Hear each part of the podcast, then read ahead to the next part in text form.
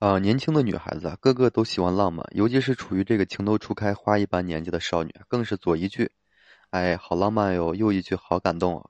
所以，对于浪漫这个向往溢于言表。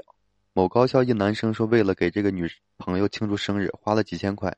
哎，让一栋楼的这个男生配合。某点某分，哎，全楼只有设计好的寝室开灯，寝室灯光正好说构成了让女生死去活来的这个几个字 “I love you” 啊。结果惹得几乎全校师生围观。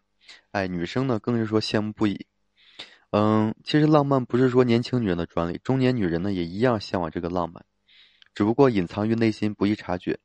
这个风靡全球的电影啊，《廊桥遗梦》讲述两个不同生活、不同的这个环境，还有不同的属性，过着不同生活、向往不同生命情感的这个中年男女之间发生的这个浪漫爱情。哎，据说呢，此片上映后啊，婚外情的发生率大大提高了。所以可见，就是人人心中都有一座这个麦迪逊之桥啊。嗯，追求浪漫心态这个男人也会，啊也会有，不过女人更情感情化一些，往往就是付诸实践，对浪漫的要求也更高。他们往往就是把男人够不够浪漫，哎，作为对他们就是爱的深不深的一个依据。嗯，不懂浪漫的男人呢，也往往被视为就是缺乏情趣，哎，因为这个追求浪漫，女人谈恋爱往往就是两眼全闭，逃离现实。哎，陶醉在自己幻想的这个浪漫情境中，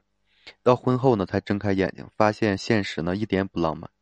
然后粗心的男人常不知道这个女人想要什么，哎，浪漫的女人则以为这个男人会猜透他们想要什么。结果呢，男人因为舍不得买这个昂贵的玫瑰花，哎，买其他花，在他们看来这都一样，都是一片好心。结果呢，女人就会非常的伤心。所以呢，不是说男人不懂浪漫，而是追求浪漫的女人往往让人就是无法捉摸。哎，既然女性与男性在这个浪漫问题上取性取向这个天生有非常大的差异，那么女性自己哎制造浪漫，或者是给他一点提醒，共同营造这个浪漫的氛围，也许是个非常不错的选择。嗯，其实浪漫不是说在生日时收到这个令人尖叫的花束，也不是说在每某一个纪念日啊，这个惊天啊动地的一番。其新兴的浪漫主义就是要你偷取每一个能够相聚的片刻，哎，感性的分享，愉快的这共处。其实呢，亲密关系的营造，并非说一定要煞费周章啊才能完成，也不是说兴师动众的邀请一个整个乐队，哎，来伴奏这个烛光晚餐才算数。啊，不妨试，就是